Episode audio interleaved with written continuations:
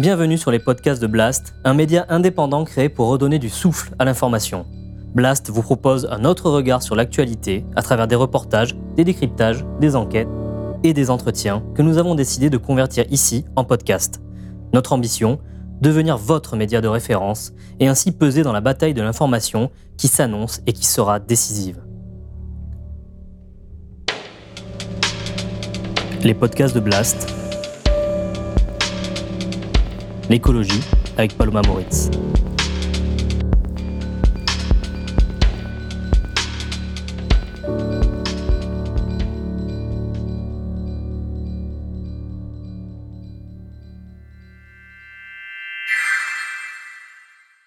Et si une dictature verte était la solution? L'urgence écologique n'a jamais été aussi évidente et concrète. Les alertes, les mobilisations se succèdent, et pourtant, l'action des États est toujours jugée insuffisante face à la gravité de la situation. Le dernier rapport du GIEC est très clair. Il est indispensable d'agir maintenant pour ne pas laisser passer la très courte fenêtre d'opportunité que possède l'humanité pour enrayer le réchauffement climatique. Et face à cela, les démocraties semblent pour le moment bien impuissantes. Et leur devenir apparaît aussi incertain que celui de la planète. Face à cette tension entre le peu de temps qu'il nous reste et la nécessité d'agir vite, une petite musique revient souvent. Le seul recours que nous avons aujourd'hui serait la dictature écologique, puisque nous n'avons pas le temps et que les mesures à prendre sont connues pour la plupart. Mais peut-on sérieusement penser qu'un gouvernement autoritaire pourrait éviter la catastrophe annoncée? Pour mon invité, le philosophe Dominique Bourg, la dictature verte est en réalité un leurre. Avec lui, nous allons comprendre pourquoi, mais surtout comment nos démocraties peuvent-elles se transformer pour faire face à l'urgence écologique.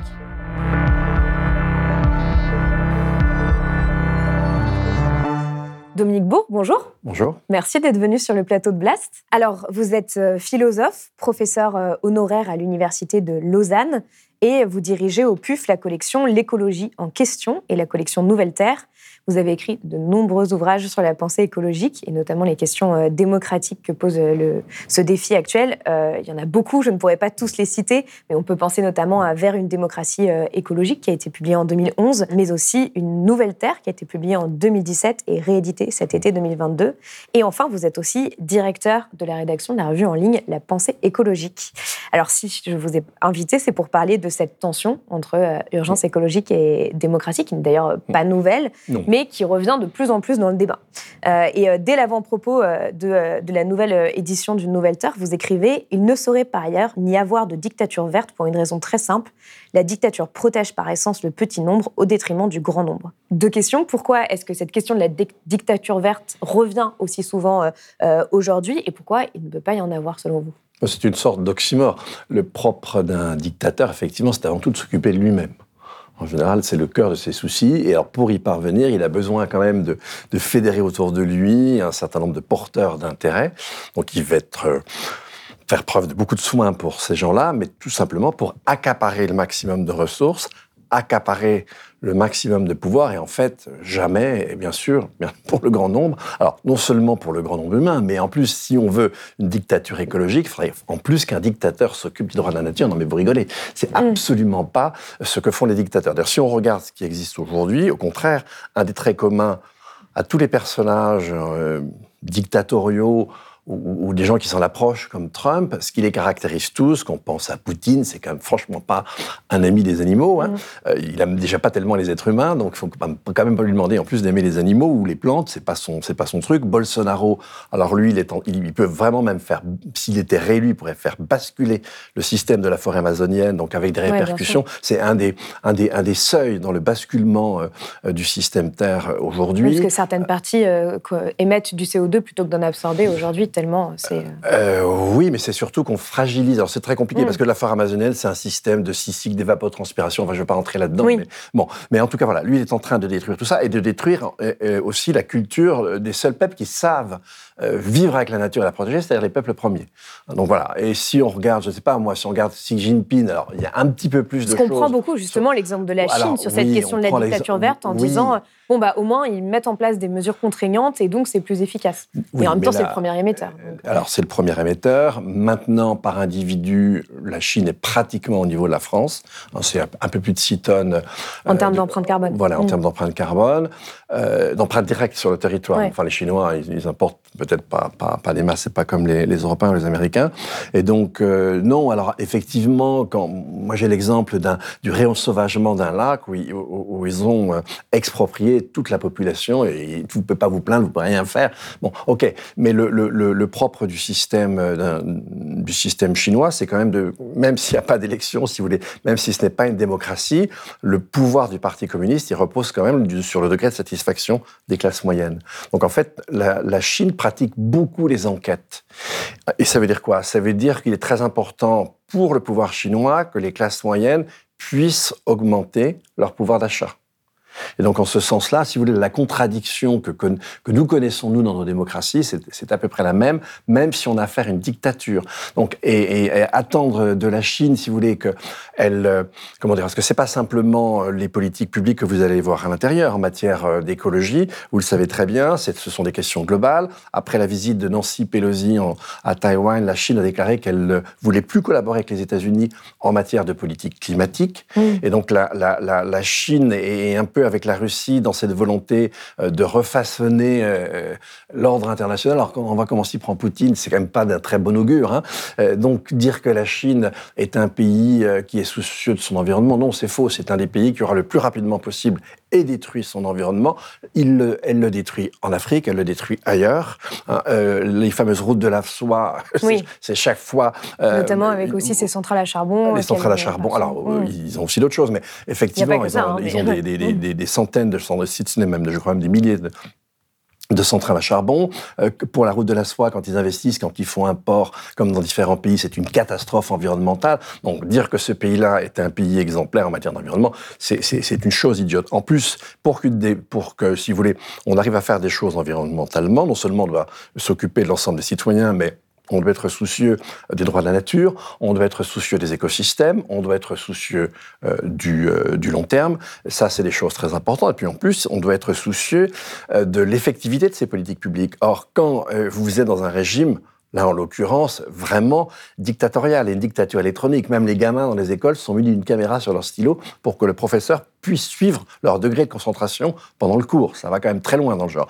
Donc là, vous imaginez bien que les ONG environnementales, ça n'existe pas, et que donc, en d'autres termes, quand une politique publique échoue, le pouvoir n'a aucun moyen d'avoir le moindre retour mm. pour apprécier l'efficace de ces, euh, de ces politiques publiques. Et de manière générale, un dictateur est par définition quelqu'un d'incompétent.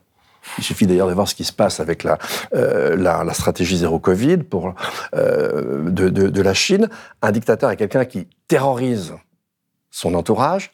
Et donc c'est quelqu'un, et on l'a vu avec Poutine, qui ne peut pas avoir une appréhension correcte de la réalité il ne peut pas avoir de retour des citoyens, il ne peut pas avoir de retour d'ONG, de journalistes euh, très forts en termes d'investigation. Ça n'est pas possible. Une dictature verte n'aurait pas d'efficacité. C'est un oxymore. Hmm. Ça n'a rigoureusement aucun sens. Alors, euh, effectivement, pourquoi parle-t-on de dictature verte? Pour deux raisons. Premièrement, effectivement, parce qu'on va fasciner l'autoritarisme chinois. Alors, franchement, c'est pas mon cas. Je vous dis tout de suite, je n'ai hmm. aucune fascination pour ça.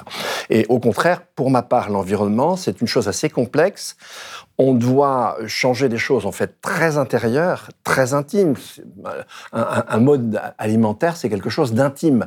Et donc, pour qu'on puisse avancer en matière d'environnement, c'est l'inverse. On n'a pas besoin d'une dictature, on a besoin d'une démocratie sourcieuse avec un système d'éducation et un système d'information extrêmement pointu, de telle sorte que tout un chacun puisse comprendre les raisons pour lesquelles, eh bien, sur tel ou tel aspect, on doit s'autocontraindre. Et donc, la contrainte par l'extérieur, la contrainte par le haut, vous n'avez rien de plus opposé à une véritable modification, si vous voulez, de, de, de, sa propre personnalité, d'une certaine manière, en, fonction des connaissances qu'on peut acquérir. On va évoluer, on va se rendre compte que ce qu'on faisait là, eh bien, maintenant, ça a des effets extrêmement destructeurs qui remettent en cause la vie sur Terre. Ça repose sur du savoir. Euh, le propre d'une dictature, c'est évidemment pas de diffuser le savoir. Hein.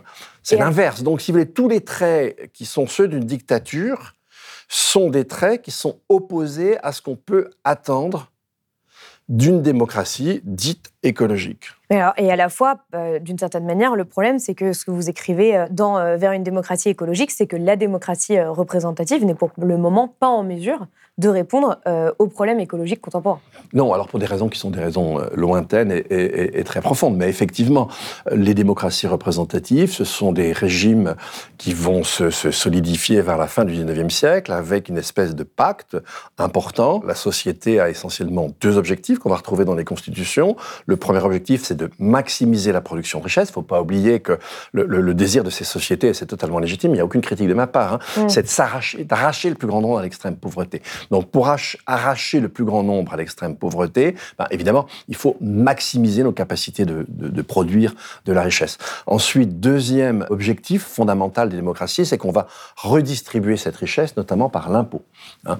Et donc, euh, et à partir de là, on a une espèce de ce qu'on peut appeler un consensus en creux, et sur la base de ce consensus en creux, on va pouvoir construire une polarité au sein de la société, et du, coup, une alternance droite-gauche. Parce que que ce soit sur la maximisation ou que ce soit sur la redistribution, on peut la décliner de façon droite. Bah, par exemple, libérer l'initiative privée dans un cas, rationaliser la production dans l'autre, et pour la redistribution de richesse, on va être sur une redistribution à droite plutôt géométrique, au prorata euh, des capacités des uns et des autres, présumées, et puis plutôt euh, arithmétique, égalitaire, euh, du côté gauche, avec une redistribution, si vous voulez, beaucoup plus étroite de la richesse. Or là aussi, c'est une caractéristique de ce que pourrait être une démocratie écologique. Premièrement, on ne peut plus avoir pour consensus de maximiser la richesse. Mm. Maximiser la richesse, c'est détruire les conditions d'habitabilité de cette planète. Donc il faut passer d'une maximisation à d'une sorte de logique du toujours plus à une logique de l'optimum, mm. c'est-à-dire effectivement essayer de répartir le mieux possible la consommation de ressources et l'usage de ressources qui est compatible au, long cours avec la viabilité de l'espèce humaine et, des autres espèces sur la Terre, ce qui veut dire que désormais on a une sorte de gâteau fini, et quand vous avez un gâteau fini, bien évidemment la question des inégalités devient extrêmement importante. Tant que mm. votre gâteau euh, s'étend, euh, même si certains ont de très petites parts du gâteau, ils ont l'espoir de l'avoir grandir. Quand vous avez quelque chose de plus stable, évidemment l'espoir de l'avoir grandir c'est plus le cas. Donc à partir de ce moment-là, euh, si vous voulez, le, le, verso par rapport au recto qu'est la, la sobriété sur un plan écologique, le verso, c'est un resserrement drastique en termes d'accès aux ressources naturelles, donc en termes aussi de salaire, de l'éventail des salaires disponibles. Hein, une démocratie écologique, c'est une démocratie où vous n'allez pas trouver un employé qui se trouve gagner des milliers de fois moins, au moins des centaines de fois, même, mm. même parfois jusqu'à 2000 fois moins que son, que son PDG. Euh, ça, c'est quelque chose d'incompatible avec une démocratie écologique. Donc en fait, si vous voulez, les, nos démocraties aujourd'hui, elles se sont construites sur un système consumériste. Ce système consumériste, il a un arrière-plan très très profond en fait. Hein. Moi, c'est ce que dans Nouvelle Terre justement j'appelle indécence. Je désigne comme indécence de la spiritualité. Si vous voulez, dans toute société, quelle qu'elle soit, on va proposer à l'ensemble des individus un mode de réalisation de soi. Mm. Et le mode de réalisation de soi dans les sociétés démocratiques contemporaines, c'est ce qu'on appelle le consumérisme. On se réalise par un statut, et ce statut, on l'accompagne de la possession d'objets. Et, c'est ça euh, le cœur des démocraties occidentales représentatives. Donc ça, c'est alors ça nous a permis de nous arracher à, la misère. Ça a permis de faire aussi des choses qui sont très importantes. Mais maintenant, on arrive à un stade où c'est incompatible mm. avec le système Terre. C'est clair. Ça, c'est totalement incompatible. Et donc, du coup, effectivement, il, faut, euh, en quelque sorte, refonder le contrat social, il faut refonder le contrat démocratique, et donc, effectivement, on ne peut plus maximiser, mais optimiser, et puis on ne peut plus avoir comme différence ceux qui veulent une, inégalité euh, géométrique, elle est incompatible. Hmm avec la finitude du système aujourd'hui. Donc, en fait, si vous voulez, le resserrement des inégalités devrait euh, devenir quelque chose comme un consensus. évidemment, on va me dire, d'être marrant, mais euh, ça ne correspond pas exactement à ce qui existe aujourd'hui, hein, c'est le moins qu'on puisse dire. Souvenez-vous d'ailleurs, sous Hollande, lorsque Hollande a, proposé à l'époque d'augmenter la pression fiscale sur les plus riches, vous vous souvenez, par exemple, Karl Lagerfeld, etc., vous vous mm. souvenez de la pression qui est exercée sur lui pour l'empêcher de, de, faire ça. Ça, c'est incompatible mm. avec le soin du système Terre. C'est un coup dur pour François Hollande. Il n'y aura pas de taxation à 75% des revenus annuels supérieurs à 1 million d'euros en France. C'était pourtant l'une des mesures les plus emblématiques du président, la plus contestée aussi, une promesse de campagne. Et en plus, il y, a aussi toutes les questions liées euh, aux violences policières, à l'état de droit. C'est-à-dire qu'il y a eu beaucoup de voix ces dernières années qui se sont élevées pour dire que la France, notamment, était une démocratie de plus en plus défaillante et en même temps, ce que vous dites dans, votre livre et dans vos ouvrages, c'est que justement, sauvegarder la biosphère nécessite de repenser la démocratie et de la renforcer. De l'approfondir. De l'approfondir, de la renforcer. Alors, de la renforcer, c'était effectivement d'avoir des interactions entre ceux qui détiennent une parcelle de pouvoir et l'ensemble de la population qui sont plus fortes et plus étroites, et l'étendre. C'est-à-dire mm. étendre les droits, pas simplement aux humains, mais aux non-humains. Et puis effectivement, changer des choses fondamentales comme le patriarcat, etc. Et ça, le programme d'une démocratie écologique, ça se fait pas non plus du jour au lendemain. Ça, c'est le moins mm. qu'on puisse dire. Alors, si je regarde effectivement la démocratie aujourd'hui, elle est quand même dans un piteux état et elle souffre de deux mots majeurs. Le premier euh, de ces mots, ce sont les inégalités. Et là, même si l'on regarde du côté des États-Unis, que ce soit le livre d'Anne et d'Angus Deaton sur les, gens morts de désespoir, hein, qui vise euh, les classes moyennes ouvrières américaines, enfin donc le bas des classes moyennes américaines, plus euh, les, êtres masculins que les êtres féminins, qui connaissent un niveau d'espérance de vie qui s'est effondré avec un taux de suicide majeur. Donc là, on a un des effets d'une inégalité qui va jusqu'à vous exclure en fait de, de, euh, de l'emploi. Vous avez aussi le livre de Michael Sandel sur effectivement la méritocratie, comment le système américain construit et consolide l'inégalité. Ça, c'est totalement incompatible avec la mm. démocratie. Et vous en avez la preuve aux États-Unis. Vous avez quand même à peu près 75 millions d'électeurs qui sont trumpistes. Oui. C'est pas génial sur un plan démocratique, c'est même un déni de démocratie, et le déni va très fort, puisque un, une espèce d'autocrate comme, comme Trump, c'est inimaginable qu'il ne soit pas réélu. Donc de toute façon, si on lui dit qu'il n'a pas été réélu, ça peut être qu'une fake, ça ne peut être qu'un mensonge.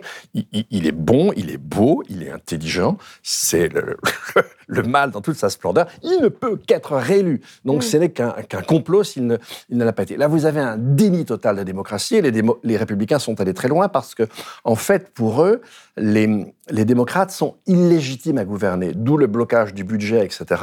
Euh, dès qu'ils sont au pouvoir, tout doit être fait pour qu'ils ne puissent exercer le pouvoir, et c'est allé jusqu'à nommer des juges assez curieux à la Cour suprême. Donc là, on a complètement dénaturé le système américain de la Cour suprême. On y a nommé des gens extrêmement partisans, alors qu'au contraire, c'est une Cour qui est mm. en surplomb, à l'arrière-plan, mm. pour pouvoir avoir un certain nombre de jugements dont on peut espérer qu'il pouvait être posé. Donc là, on a une destruction de la démocratie. Donc la question euh, euh, des inégalités. Et deuxième chose, et ça va, on peut reprendre aussi l'exemple des États-Unis et de Trump, le, le deuxième trait très défaillant de nos démocraties, c'est le système d'information. C'est-à-dire que si vous voulez, pour qu'une démocratie puisse fonctionner, eh bien, on est en 68, les chars euh, sont à Prague, il faut que du côté du PC et du côté euh, des gaullistes, on vous dise qu'il y a des chars, simplement on ne va pas interpréter l'entrée des chars de la même manière. Ça, c'est normal, c'est tout, tout, à fait humain. Ça, c'est la, logique démocratique. À partir du moment où vous avez une partie de l'opinion qui vous dit non, il n'y a pas de chars, ou d'autres qui vont vous dire il y en a beaucoup plus que ce qu'il y en a, etc. Ah non, c'est pas des chars sans les Oui, cette fragmentation de l'information qui fait que chacun se construit sa propre réalité, et donc il n'y a plus de, de réalité commune. Non, il n'y a plus de réalité commune, donc il n'y a mm. pas de démocratie. Pour qu'il y ait démocratie, il faut qu'on donne, euh, si vous voulez, euh, un jugement sur un état de la réalité à partir duquel on va en déduire une sorte d'orientation du devenir de cette réalité. Comment voulez-vous qu'on se prononce sur l'orientation de la réalité en l'état actuel si en fait les discours sur l'état de la réalité euh, partent dans tous les sens? Il n'y a plus de démocratie possible. Donc en fait, nous sommes dans des états où il y a un résidu démocratique, de merci à la forme du droit, etc. D'ailleurs, on le voit dans les affaires de désobéissance civile. Les juges continuent en général à faire leur boulot. Ils condamnent pas n'importe comment. En général, ils ne condamnent pas d'ailleurs mm. euh, les, les, les, activistes. On a des aspects, on a des grandes instances qui continuent à faire le travail. Ça peut être le GIEC, ça peut être l'Agence européenne pour l'environnement, ça peut être la UEA, etc. Bon, voilà, euh, il y, a des choses qui continuent à fonctionner. Mais le cœur du système démocratique, c'est-à-dire cette espèce de plat commun informationnel, et puis la participation du corps électoral aux mécanismes électoraux, le, cette condition externe qu'est le système d'information, ça, on ne l'a plus. Donc, on a des démocraties qui sont malades et qui dysfonctionnent de toute évidence. C'est aussi ce que, ce que vous montrez euh, dans votre livre, c'est cette, cette, idée qu'il y a une montée euh, de l'extrême droite, une montée euh, d'une forme d'autoritarisme avec Trump, Trump ou Poutine dans des, dans des formes différentes. Et d'une certaine manière, en fait, on voit qu'à chaque fois, ce qui, l'une des premières choses qu'il prend, avec les droits des femmes par ailleurs, d'ailleurs, c'est l'écologie. Face à ça, donc qui ne va pas vraiment dans le sens de repenser la démocratie, est-ce que pour vous, aujourd'hui, à l'international, il y a des exemples, ou en tout cas des prémices euh, d'incarnation de, d'écologie politique, ou en tout cas de ce que pourrait être une démocratie écologique Alors, il y a deux, il y a, deux choses.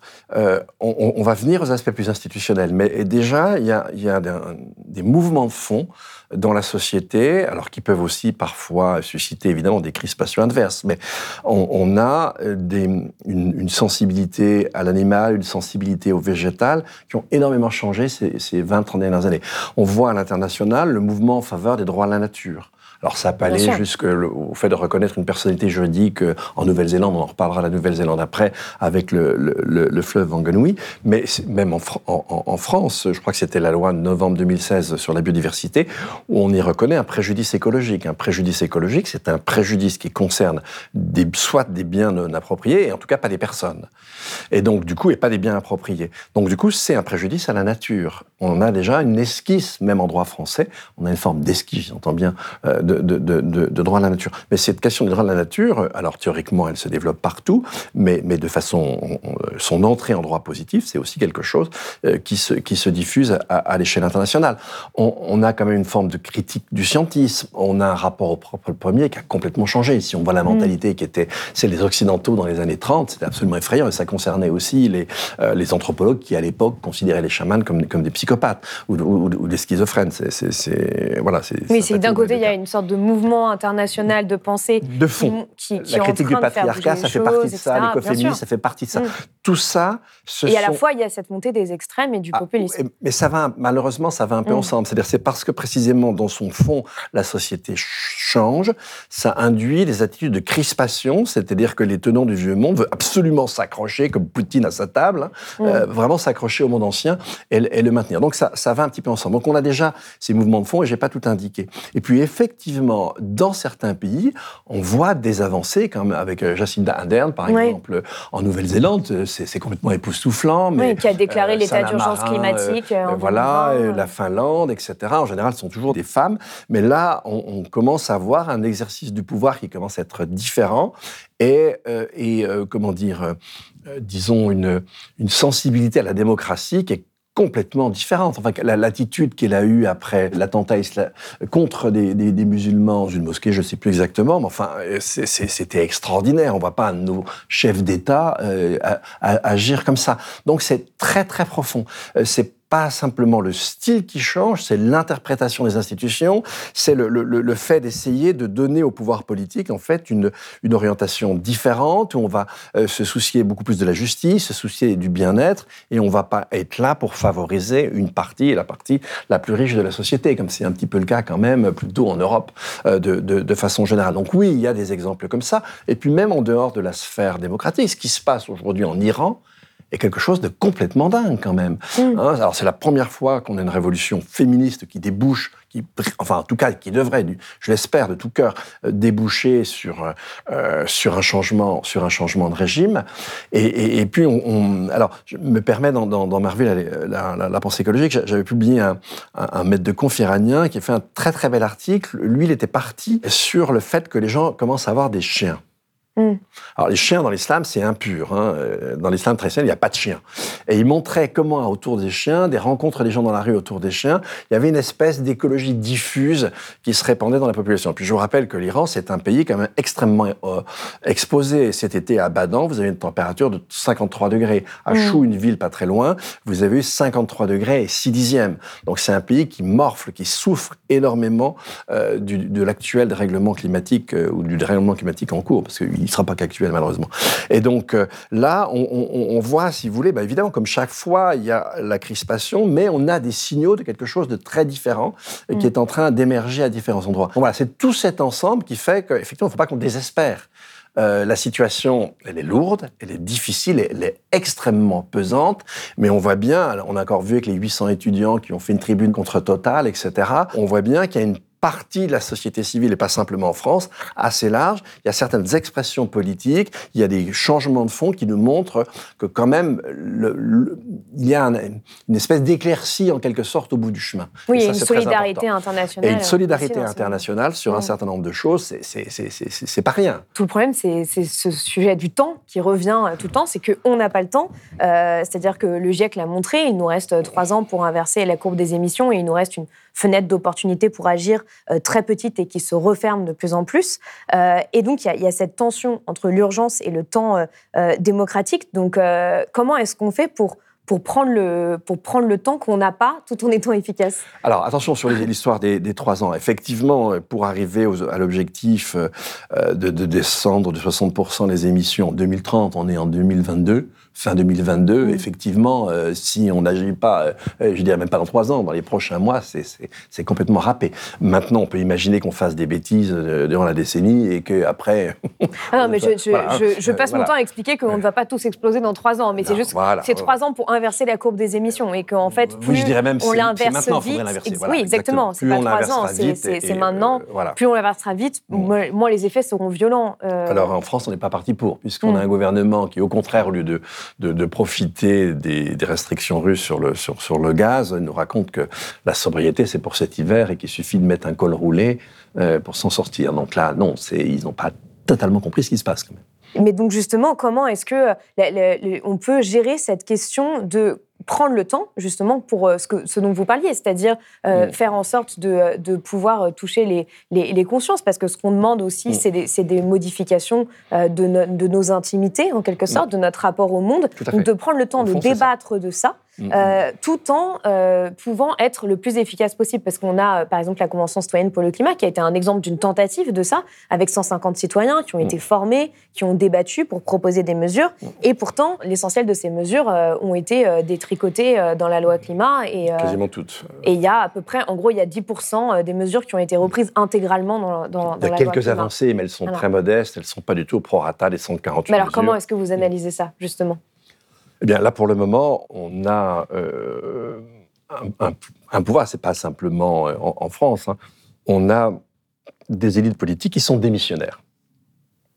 C'est-à-dire, en fait, elles sont populistes. Moi, je suis désolé, mais pour moi, le, gouvernement d'Emmanuel Macron, c'est du populisme soft. Alors, qu'est-ce que je veux dire par là?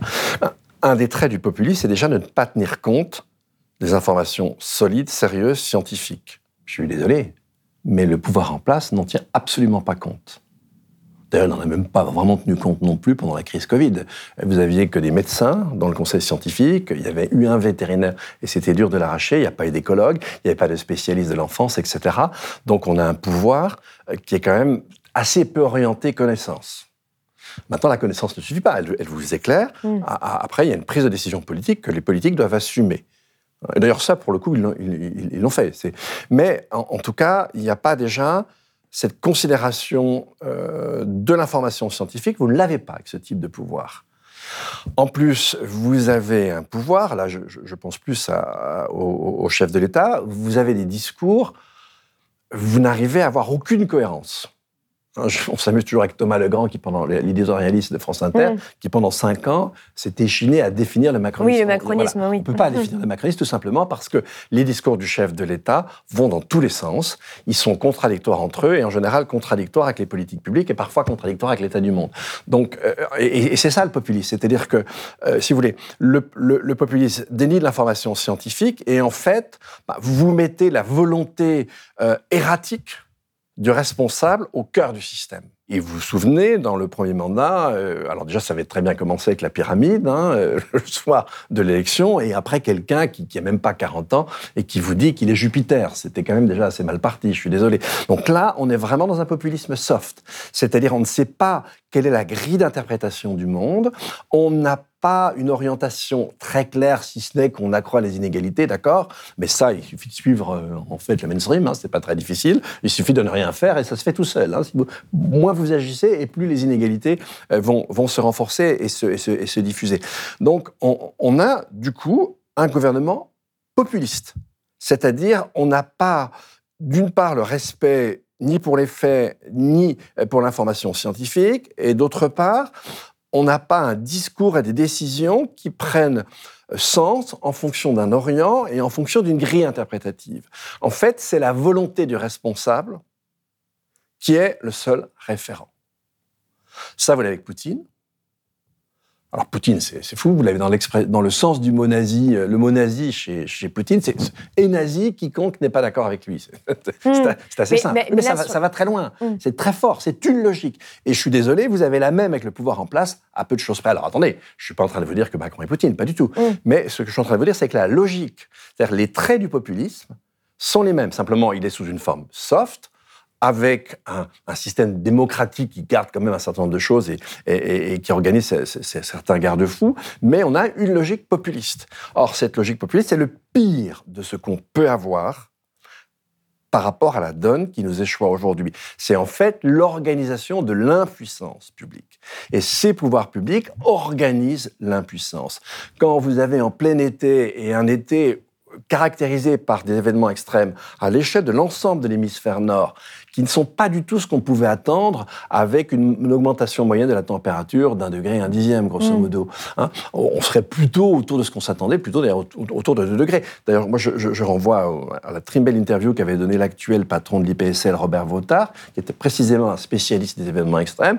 Il dit, bah, effectivement, nous sommes surpris parce que la hauteur des oui, événements... Oui, voilà, beaucoup de scientifiques disaient qu'ils ne s'attendaient pas à ce que cet été soit aussi catastrophique, étant donné que nous sommes que à plus 1,1 de... Souvenez-vous, quand vous avez un, Voilà, tout à fait, quand vous avez eu le papier il y a 4-5 ans, euh, dont la première auteure était une jeune chercheuse de, de Métro France, je crois qu'elle s'appelait Bador, mais j'espère ne pas estropier son nom, où elle disait avec un scénario RCP 8.5, donc vers la fin du siècle, on pourrait avoir dans l'est de la France des points de température entre 50 et 55. La plupart des scientifiques du climat, c'était euh, gaussé de ce papier. Hmm. Or, aujourd'hui, euh, de, de, de en, dans le, le, le, nord, à l'extrême nord-est de la Sibérie jusqu'en euh, jusqu'en Australie, vous avez de façon récurrente désormais des températures qui avoisinent et qui parfois dépassent les 50 degrés. Pour revenir à la Convention citoyenne pour le climat et cette question de la tension entre euh, la nécessité de prendre le temps de débattre et en même temps le peu de temps qu'il nous reste, euh, d'une certaine manière, l'une des raisons pour lesquelles euh, les mesures de la Convention citoyenne ont été largement détricotées, c'était aussi pour plaire aux intérêts économiques et du fait de l'intervention des lobbies économiques mmh. au moment de, de l'élaboration de la loi climat. Alors pour plaire à certains intérêts économiques, déjà pas les intérêts économiques, à certains intérêts économiques. Mais oui, mais en, fait, ce, problème du temps et, de la rapidité et, du temps contradictoire euh, du dialogue, de la construction, attention, les choses se posent pas du tout la même. C'est pas homogène en fait. Euh, si vous, vous, prenez ce que les, pouvoirs publics ont fait euh, vers la mi-mars 2020, quand ils ont décidé un confinement. Là, ils sont appuyés sur le pouvoir réglementaire. Avec le pouvoir réglementaire, ils ont mis fin à une grande partie des activités économiques et sur la terre entière. Donc vous voyez bien qu'un pouvoir qui veut faire quelque chose en a les moyens. Hmm.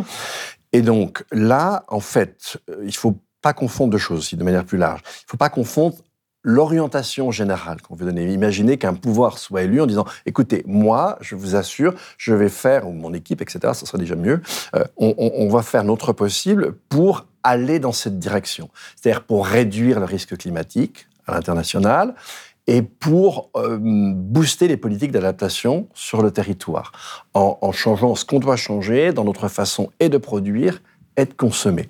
Et vous vous faites élire là-dessus. Hmm. Ensuite, évidemment, pour que ça fonctionne, pour que ça marche, il faut emporter la population, il faut donc organiser des débats, des conventions citoyennes, etc. Il faut redonner un pouvoir aux régions pour qu'elles puissent faire la, la même chose. Ça, ça va prendre du temps. Mais vous avez été élu sur une orientation qui est très ferme. Et donc, du coup, dès que vous arrivez au pouvoir, il y a des choses que vous pouvez faire, ne serait-ce qu'avec le simple pouvoir réglementaire. On pourrait très bien, je suis désolé, aujourd'hui, euh, vous avez vu d'ailleurs ce qui s'est passé cet été, quand des gens, euh, euh, avec l'histoire des, des, jets privés, enfin je suis désolé, la simple morale kantienne élémentaire selon laquelle on doit maximiser la maxime de son nation vous montre que si tout le monde fait comme Bernard Arnault, là on est à, à 10 planètes en, trois semaines. Hein. Donc vous voyez que c'est quelque chose qui est totalement immoral. En plus, comment voulez-vous demander des efforts à tout un chacun si effectivement, par l'argent, vous pouvez vous exonérer de ces efforts. En fait, si vous voulez, le, la, le, la, mission du pouvoir politique, moi je suis un vieil égalien, ça n'a pas changé de ce côté-là. Le pouvoir politique, c'est un pouvoir qui est en surplomb, et donc il doit, il, il, a affaire à une société qui en prend un certain nombre de contradictions, à commencer par la contradiction entre riches et pauvres, et il doit essayer de la réduire et de faire de telle sorte que ni la création de richesse, alors on était à l'époque mmh. des Galles, on a vu que c'était plus exactement le problème aujourd'hui, mais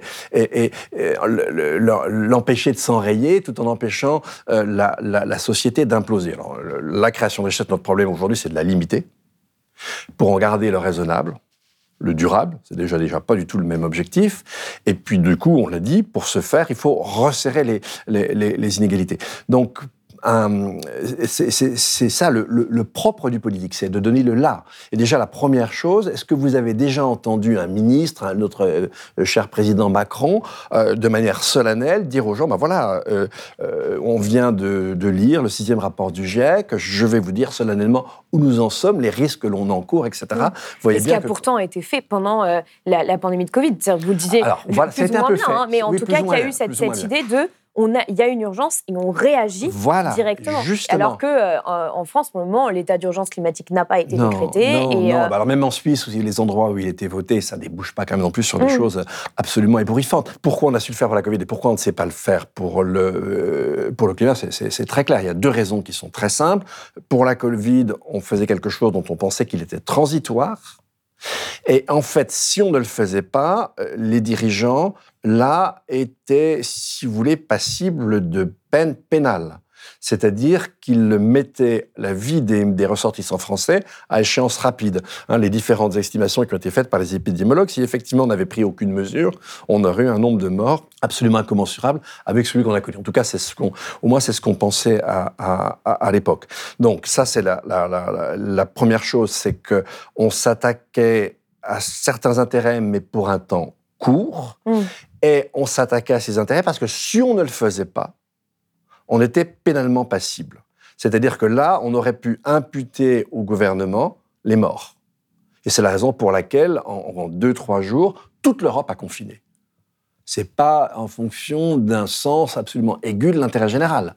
C'est tout simplement parce que ne pas le faire, c'était prendre un risque pénal.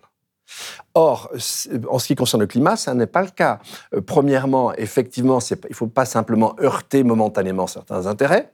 Il faut organiser une redistribution générale de tous les intérêts. C'est autre chose.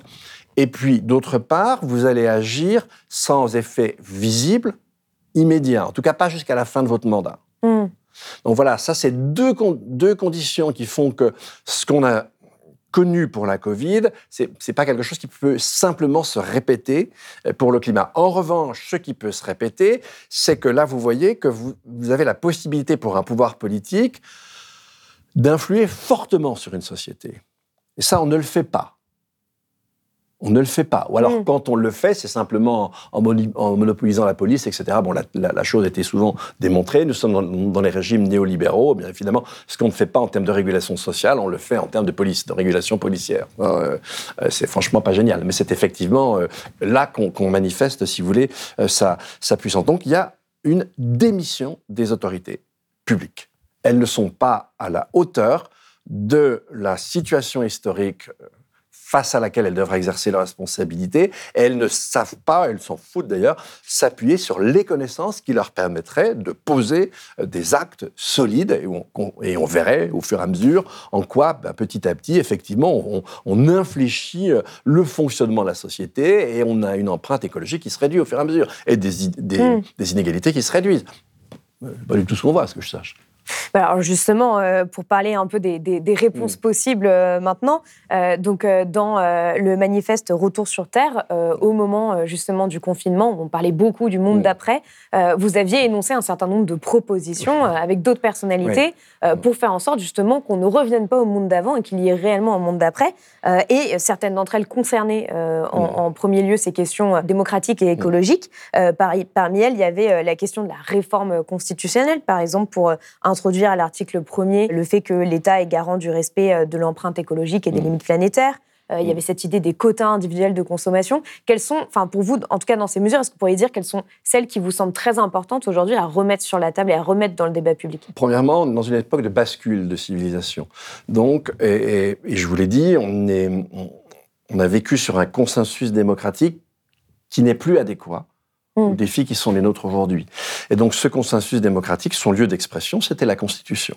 Donc effectivement, il faut organiser une réforme de la Constitution de telle sorte que le nouvel Orient soit clair, soit affirmé, soit connu de tous. Alors bien sûr, dans ce cadre-là, une des choses qui est évidente, c'est la question, par exemple, on peut l'exprimer sous cette forme-là, euh, sur, sur la forme de l'empreinte écologique. Moi je me souviens, c'était il y a quelques années, il y avait une votation qui avait été proposée aux citoyens suisses, on leur proposait que la Suisse revienne au prorata de sa population à- en 2050 à une empreinte écologique d'une planète.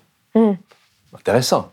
Oui. Évidemment, c'était refusé. Mais euh, attention, euh, dans les grandes villes, c'était accepté de manière majoritaire. C'était quand même quelque chose d'intéressant. Oui, mais en même temps, par exemple, la, la Convention citoyenne pour le climat l'avait proposé, ça devait passer par référendum, et finalement, le projet de loi a été totalement abandonné après des allers-retours entre l'Assemblée et le Sénat. Donc là, en Oui. France, ça a été enterré, en tout cas pour le moment. Oui, alors là, on a aussi cette une- inscription à l'article 1. Ah, C'est le moins qu'on puisse dire. De toute Mm. façon, on, on avait jusqu'à là, on verra bien si les choses changent à l'avenir, mais jusqu'à là, on avait une droite classique, hein, je ne parle pas de l'extrême droite, Mm. euh, LR, euh, qui était rétive aux enjeux environnementaux.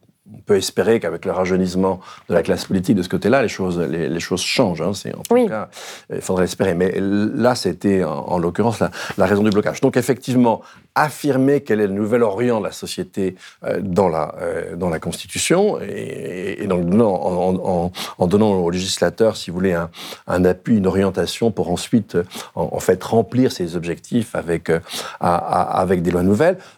Avec Eric, déjà dans le livre de 2010, euh, euh, vers une démocratie écologique, on, a, on, proposait, alors à l'époque, on proposait un Sénat, un Sénat vert, mais ensuite, après, on a repris avec des, des collègues et amis constitutionnalistes l'idée d'une troisième chambre. Oui, une que- chambre du futur. Voilà, qui aurait Mm. été liée, en fait, vraiment destinée à prendre euh, en compte les questions de long terme et en même temps, c'est important, et en même temps de faire une espèce de, de, veille permanente de toutes les initiatives sur les territoires, euh, des initiatives, euh, justement, souvent de petits collectifs euh, qui, qui essaient d'innover en, matière de permaculture, de sylviculture, en, matière d'organisation, etc.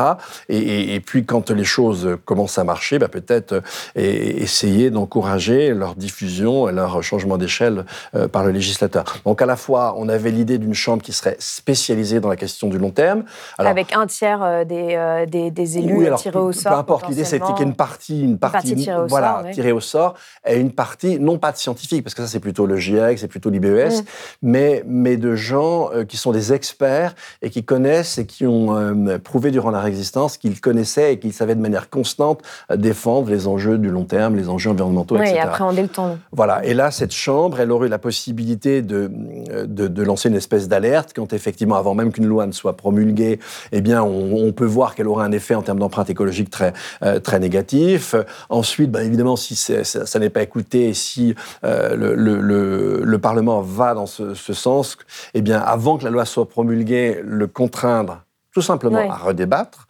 Ensuite, après, la, la quatrième posture, c'était la saisie du Conseil constitutionnel. Alors, ça n'a de sens que si on a changé la Constitution, Mm. évidemment. Et la quatrième possibilité, était, c'est cette veille dont, euh, dont, dont je parlais. Donc, effectivement, c'était un, un schéma institutionnel. Et dans ce schéma institutionnel, on encourageait un recours mieux défini et plus important euh, à la démocratie semi-directe, hein, ce que les Mm. Suisses appellent des votations. Donc là, il faudrait là aussi changer la Constitution pour élargir le périmètre de ce qu'on peut, de ce qu'on peut soumettre à la, à, la, à la population. Alors on va me dire, mais oui, mais euh, euh, on va repasser la peine de mort, etc.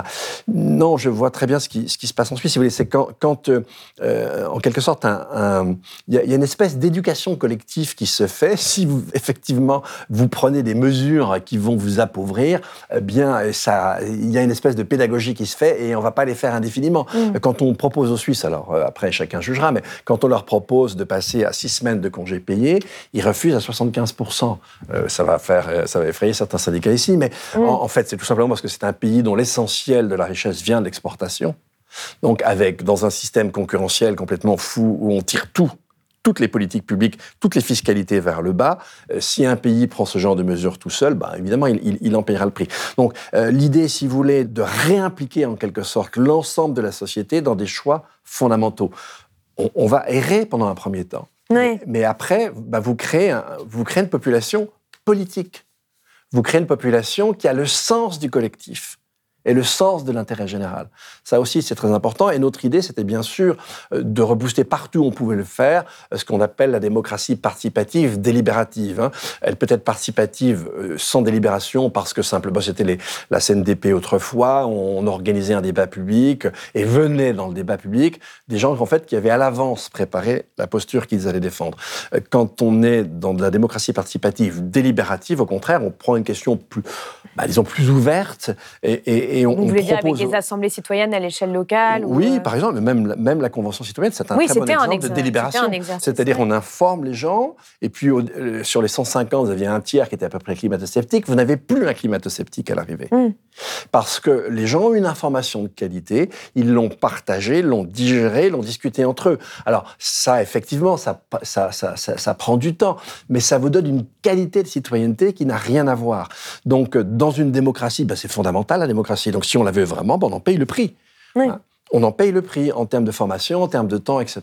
Vous parliez aussi des quotas individuels de consommation qui seraient décidés par référendum. Est-ce que ça, c'est pas un peu impopulaire quand même comme, comme ah, idée? Alors, et peu importe si c'est impopulaire, puisque de toute façon... Après, vous proposez aussi un revenu de transition écologique. donc... Euh, non, mais euh, que la chose soit claire, c'est pas quelque chose qu'on impose. Oui. C'est quelque chose qu'on soumet à la population. Oui ce qui est très très différent. Et, en, fait, euh, c'est pourquoi ça? C'est pas pour euh, casser les pieds aux gens, euh, parce que ça nous amuserait de leur casser les pieds. Qu'est-ce qui détruit l'habitabilité de cette planète? C'est très clair, c'est le volume de nos économies. Mmh. C'est le nombre d'objets, leur richesse en matériaux, etc. C'est euh, le nombre et l'étendue des infrastructures. C'est le régime alimentaire et, in fine, aussi la démographie euh, joue, euh, joue, un rôle. Donc, en, fait, par exemple, imaginons qu'on ait une, une, forme de plafonnement de la consommation dans certains domaines. Alors là, aujourd'hui, on l'a. Hein. Et puis, vous l'avez pour beaucoup de gens parce que, précisément, ils n'ont pas les revenus. Attention. Mmh, oui, de hein. façon oui, totalement contrainte, évidemment. Absolument. Et là, pas le cas. On est dans un cas où on a un resserrement euh, des revenus. Si vous proposez un plafonnement, eh bien, tout ce qu'on appelle les gains de productivité, hein, c'est le fait qu'on arrive à produire un bien ou un service en consommant moins de ressources, en utilisant moins de ressources, puis même dans l'usage, en en consommant moins, ben, jusqu'à aujourd'hui, c'était le moteur de la croissance. Mmh. Si, vous collez, si vous accolez ça à un système de plafonnement de la consommation sur un territoire, tous vos gains de productivité seront de vrais gains. Et vous allez épargner des ressources, c'est l'inverse. Donc effectivement, rationnement, c'est un mot en général qui n'enchante pas, mais vous savez, c'est surtout en France. Si vous allez du côté de l'Angleterre, c'est très différent. Parce que la manière dont ils ont vécu euh, la Deuxième Guerre mondiale, ils ont eu un rationnement assez strict, mais comme en Angleterre, il y avait très peu de fermes, euh, si vous voulez, l'Angleterre à l'époque devait fournir à peu près 3% de son alimentation. Tout passait par le Commonwealth. Donc vous ne pouvez pas tricher. Il n'y a pas eu de triche. Et en fait, le fait que la reine, aussi bien que monsieur et madame tout le monde, avaient la même quantité de viande, ben, on est à l'époque, hein, la même quantité de viande à disposition, bah, ça a été la condition au partage de l'effort de guerre. On est tous à la même enseigne. Mmh. Donc effectivement, je défends mon pays. C'est très différent. Donc faites attention, cette histoire de, entre guillemets, de rationnement, puis de toute façon, on, ne veut pas, nous, rationner la population. Ce qu'on propose, c'est qu'elle s'autolimite. Oui. C'est très différent. Alors, elle ne s'autolimite pas, elle ne s'autolimite pas. Mais en tout cas, c'est un sujet qu'il faut placer sur la place publique parce que sur un plan strictement, si vous voulez, euh, factuel et scientifique, ça se tient. Après, autre chose est de l'accepter. J'imagine bien que c'est pas quelque chose qu'on va accepter rapidement et dans l'enthousiasme. Mais en fait, quand on va rentrer dans ce système-là, au bout d'un moment, c'est effectivement quelque chose qui ne serait pas absurde et qui, pourrait être proposé et aller savoir peut-être même à, adopter. Si effectivement on a bien montré euh, pendant les années antérieures qu'on a reconstruit une solidarité et que si c'est la condition nécessaire pour pouvoir continuer à vivre correctement sur cette terre, c'est pas du tout évident qu'on le refuse. Mmh. Dernière question justement euh, sur, sur, cette tension entre euh, mmh. liberté, contrainte et, et débat. Euh, euh, et, du temps qui reste, parfois on parle de certaines mesures écologiques comme des mesures contraignantes, alors même qu'on ne va pas forcément euh, avoir et qu'on peut, avoir sur d'autres projets de loi, des projets de loi qui sont contraignants, qui vont par exemple changer l'assurance chômage ou la retraite et qui vont être pris comme ça. et, d'une certaine manière, donc, est-ce que vous pensez qu'il faut, sur certaines mesures, prendre ces mesures-là vous avez écrit, euh, par exemple, un article pour réagir au discours d'Emmanuel Macron sur la fin de l'abondance avec Joanne Chaputto qui s'appelle Un été de plus manifeste contre l'indécence. Vous écrivez Il suffirait de quelques mots jetés sur le papier d'un décret pour encadrer, pour normer, voire interdire l'usage de véhicules à moteur thermique dont on sait la nocivité. Il y a un, pouvoir réglementaire qui est un pouvoir important et on est dans une situation d'urgence. on, le sait, c'est hyper documenté scientifiquement, il n'y a pas de problème là-dessus. Je reviens sur la question de la liberté, si vous voulez. Euh, fait, et ça c'est l'héritage de Dobbs, hein, on, reste tous euh, un peu avec cette représentation de la liberté qui est une représentation absurde. C'est-à-dire toute forme d'entrave, toute forme d'obstacle vient contraindre notre liberté. ça, c'est une notion infantile. Les Grecs avaient une idée de la liberté beaucoup plus raisonnable. Si vous étiez seul dans la nature, vous alliez crever. Enfin, mm la probabilité était relativement élevée, surtout si vous aviez été éduqué euh, dans un contexte de civilisation classique. Et si la cité était défaite sur le champ de bataille, vous étiez ipso facto transformé en esclave. Donc en fait, pour les Grecs, la loi était la condition à la liberté. Si je suis aujourd'hui au Pakistan, j'ai 20 ans, hmm. j'ai un tiers de mon territoire qui était détruit, euh, je fais partie des plus de 10 millions de personnes qui sont jetées sur les chemins, dont les maisons, les immeubles ont été détruits. En plus, je suis en proie à des épidémies. Quelle est ma liberté? Et ça, ce qui arrive dans le Pakistan, c'est un cas extrême d'expression du dérèglement climatique. Mais, mais, nous sommes à 1 degré 1, on a déjà ça. Donc je ne vous dis pas à 2 degrés ce que ça va être ici, en Europe. Hmm. Euh, quand vous voyez que dans tout l'hémisphère nord se succèdent et vagues de chaleur et sécheresse, vous rajoutez les inondations, vous rajoutez les grêles, vous rajoutez le, côté heurté euh, de la succession des, saisons, vous avez évidemment une production alimentaire qui va devenir beaucoup plus hasardeuse. Hmm. Vous voyez bien, elle est où ma liberté? Et Où sont les droits des gens au Pakistan? Il n'y a plus rien. Donc en fait, pour que je puisse continuer à vivre avec une certaine forme de liberté sur cette terre, je suis obligé de tenir compte du cadre qui rend cette vie possible. Or, aujourd'hui, ce cadre, on le détruit. Donc, et je vais opposer ma liberté de consommer un petit objet à ça. Ça n'a absolument aucun sens. La liberté, c'est toujours un maillage entre la limite et la liberté. Mm. Une liberté, c'est toujours une forme de contrainte. Vous avez ça d'ailleurs dans la Déclaration des droits de l'homme de, de, 89. On dit ma, liberté s'arrête où commence la liberté d'autrui. Évidemment, c'est réciproque, ça va dans les deux sens. Donc il faut sortir de cette idée de liberté. Alors maintenant, effectivement, on dit écologie punitive. Moi, c'est l'expression que je ne supporte pas. Ça ne veut rien dire écologie punitive. Euh, simplement. Surtout, c'est encore une fois, c'est ma liberté et la punition pour qui Alors, d'une part, déjà, euh, sympa, liberté, euh, écologie punitive. Je fais partie des 12 millions de précaires énergétiques en France. Là, franchement, la punition, elle est énorme. Hmm. Je la ressens tout l'hiver. Les modes de vie qui étaient les nôtres étaient des modes de vie hyper destructeurs, complètement dispendieux. Quand, vous voyez que, dans, par exemple, je prends les voitures électriques, c'est un très bon exemple, je prends une voiture thermique, vous avez 20 kg de cuivre. Je prends une, une hybride, j'ai 40 kg de cuivre. Je prends une petite électrique, hein, une Zoé par exemple, j'ai 80 kg de cuivre. Je prends une grosse Tesla, j'ai 240 kg de cuivre. Non mais vous, et ça, c'est qu'un convertisseur énergétique. Vous, pensez que ça va aller? Mm. Qu'on va s'en sortir Que ce système énergétique-là, on va le construire C'est n'importe quoi. C'est un pur mensonge elle est là, la punition. C'est la punition majeure, c'est-à-dire c'est une humanité qui, aura des conditions de vie déplorables, en ayant désingué le reste du vivant. Donc non, ce qu'il faut bien comprendre, c'est que nous avons jusqu'à une certaine époque, nous sommes conduits un peu comme des forcenés, on a fait n'importe quoi, on a tout cassé, on a tout pété pour un petit objet qui va durer deux ans. C'est absurde. Donc c'est ça la vraie punition. Donc se, retenir par rapport à ça, essayer de réfléchir c'est-à-dire, bon, effectivement, bah, le cuivre, désolé, ça fait 30-40 euh, ans que le taux de concentration ne cesse de diminuer. Aller le chercher aujourd'hui, c'est une pétée d'énergie, c'est une destruction environnementale énorme. Bah, je ne fous pas du cuivre partout euh, pour me balader tout seul euh, dans Paris, dans ma grosse Tesla. C'est crétin. Hmm. Ça n'a aucun sens. Donc ça, normalement, mais si vous voulez, la fonction minimale des, des autorités publiques, c'est de dire, bah, voilà un comportement qui est hyper destructeur, je l'interdis parce qu'il est dangereux pour tout le monde. Ça n'a pas de sens. Il faut avoir le, courage. On s'est laissé entraîner par une civilisation consumériste qui nous amène vraiment euh, à une forme de, si vous voulez, d'apocalypse. Alors, une fois qu'on l'a compris, ben, on agit. On ne reste pas comme ça. On continue pas à défendre certains intérêts par, par une espèce de, de, de, passivité coupable. C'est ça qui est coupable, c'est ça qui est punitif. Et on peut tout à fait le faire démocratiquement. On peut le faire démocratiquement et on peut le faire rapidement. C'est ce qu'on dit avec Ivan. Merci beaucoup, mm. Dominique Bourg, d'être venu. Mm. Merci à vous. Si vous avez aimé ce podcast, s'il vous a été utile, n'oubliez pas de nous mettre des étoiles ou de le partager autour de vous sur vos réseaux sociaux. Blast est un média indépendant, et si tous nos contenus sont en accès libre, c'est grâce au soutien financier de nos blasters et abonnés. Pour nous soutenir, faites un nom unique ou mensuel et rendez-vous sur blast-info.fr. Blast, c'est aussi une web télé disponible sur YouTube et Peertube et présente sur tous les réseaux sociaux. Alors suivez-nous et pour ne rien rater de nos contenus, abonnez-vous sur notre chaîne YouTube.